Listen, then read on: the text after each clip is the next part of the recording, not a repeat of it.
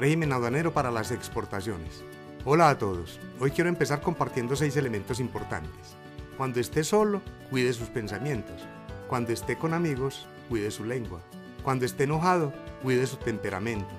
Cuando esté con un grupo, cuide su comportamiento. Cuando esté en problemas, cuide sus emociones.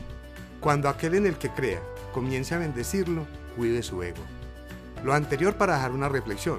No puede educar a sus hijos como lo hicieron sus padres con usted, pues sus padres lo educaron para un mundo que ya no existe y por ello, porque todo cambia, es que los negocios internacionales se tornan en una disciplina muy interesante y cautivadora. Prepararse es dar dirección a su proyecto de vida. Sin más, empecemos el recorrido por el papel que juega el régimen aduanero en el comercio internacional. ¿Qué es el régimen aduanero? El concepto de régimen aduanero se emplea para nombrar al marco legal que regula el tráfico internacional de las mercaderías que se encuentran sometidas a la fiscalización de la aduana. El control aduanero, por tanto, consiste en revisar las mercancías transadas para garantizar que cumplan con el régimen aduanero en cuestión. La importación, la exportación, el depósito de mercancías y la constatación de exhibición de una tasa son algunos de los procesos controlados en el marco de un régimen aduanero.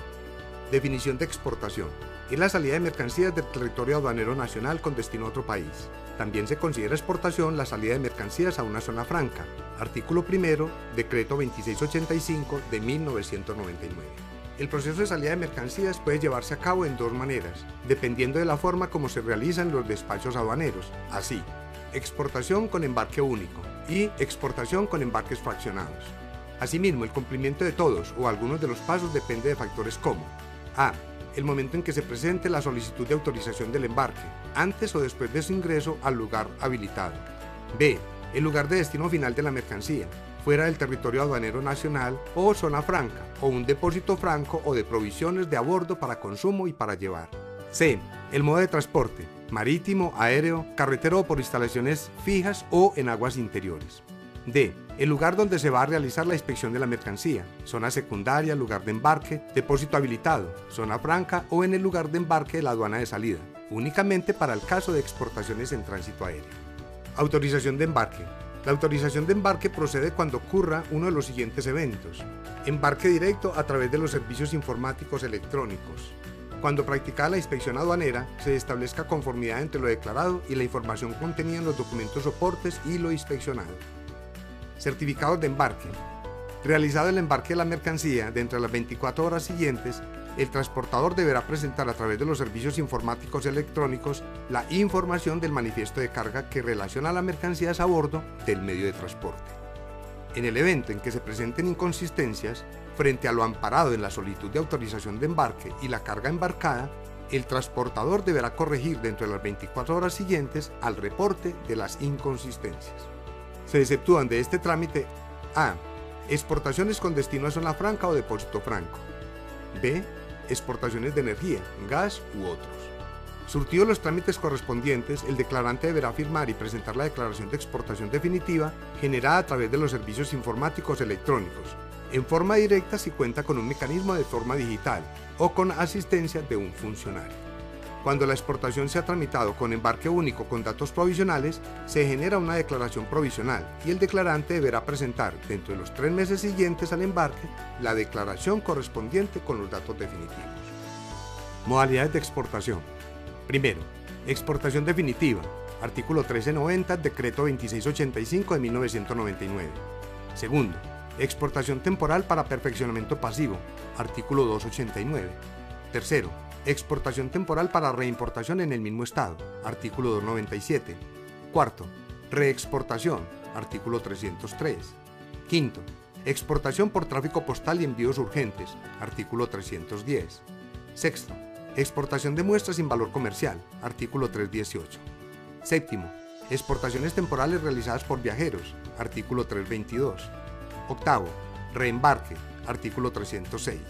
Y noveno, Exportación de menajes, artículo 326. Modificación de la declaración de exportación. Procederá en los siguientes eventos. Cambiar la modalidad de exportación temporal a definitiva. Sustitución del exportador para el caso de exportaciones temporales. Debe presentarse dentro del término para la terminación de la modalidad de exportación temporal que corresponda. Régimen de zonas francas. Primero, marco legal. Ley 1004 del 30 de diciembre de 2005 Decreto 2685 de 1999 y sus modificatorios. Decreto 383 del 12 de febrero de 2007. Decreto 390 de 2016 de la Regulación Aduanera, resolución número 00041 del 11 de mayo de 2016.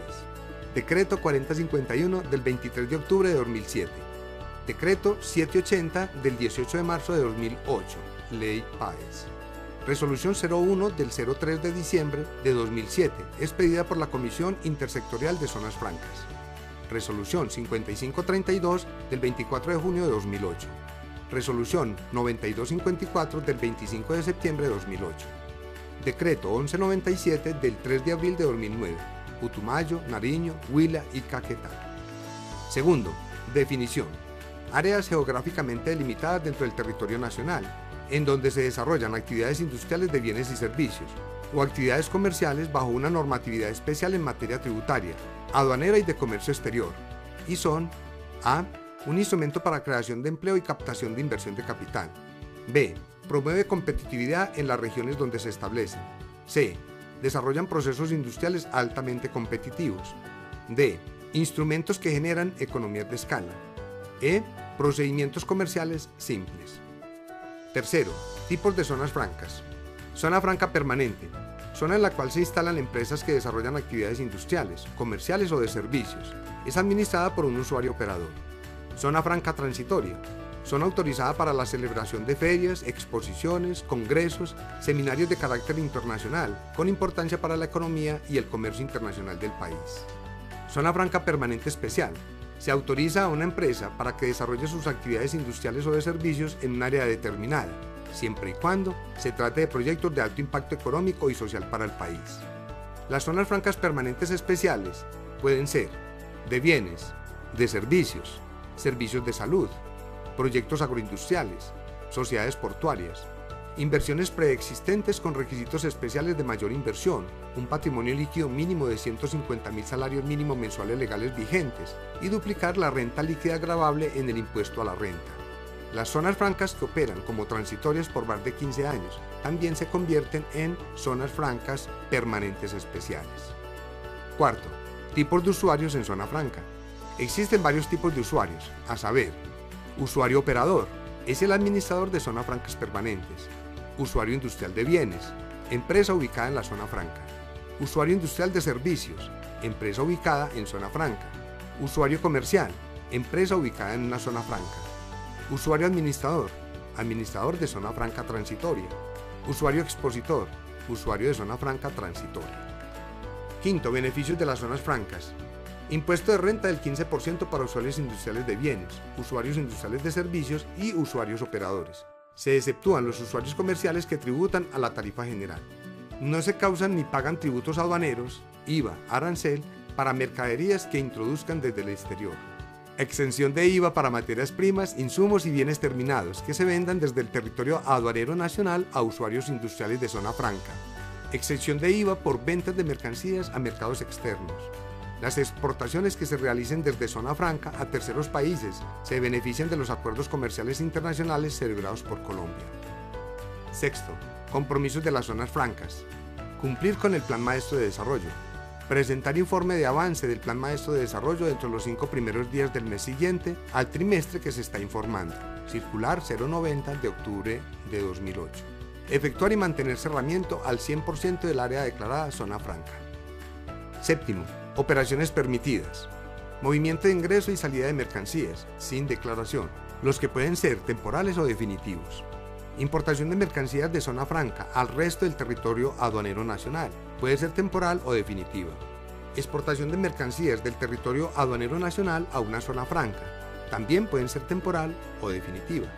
Finalización en zona franca de regímenes suspensivos de importación, temporales de corto y largo plazo, siempre que sean bienes de capital, reexportación. Reexpedición, cuando sale de zona franca al resto del mundo, una mercancía que había ingresado previamente sin sufrir transformación alguna. Operaciones entre usuarios dentro de una misma zona franca, con solo el formulario de movimiento de mercancías, FMM. Operaciones entre zonas francas, con el solo formulario de movimiento de mercancías, compra-venta, traslado de bienes en proceso y para transformación o ensamble. Octavo, Operaciones desde el territorio aduanero nacional que no constituyen exportación. Materias de construcción, combustibles, alimentos y bebidas, elementos de aseo. Noveno. Bienes prohibidos en zona franca. Armas, explosivos, residuos nucleares y tóxicos, sustancias precursoras. Los demás bienes que de acuerdo con la legislación interna se consideran de prohibida importación, exportación. Creo que eso fue todo en este momento. Espero que lo descrito sea de gran utilidad y lo tengan en cuenta para formalizar todo lo relacionado a las actividades de comercio internacional. Fue un verdadero placer y hasta pronto.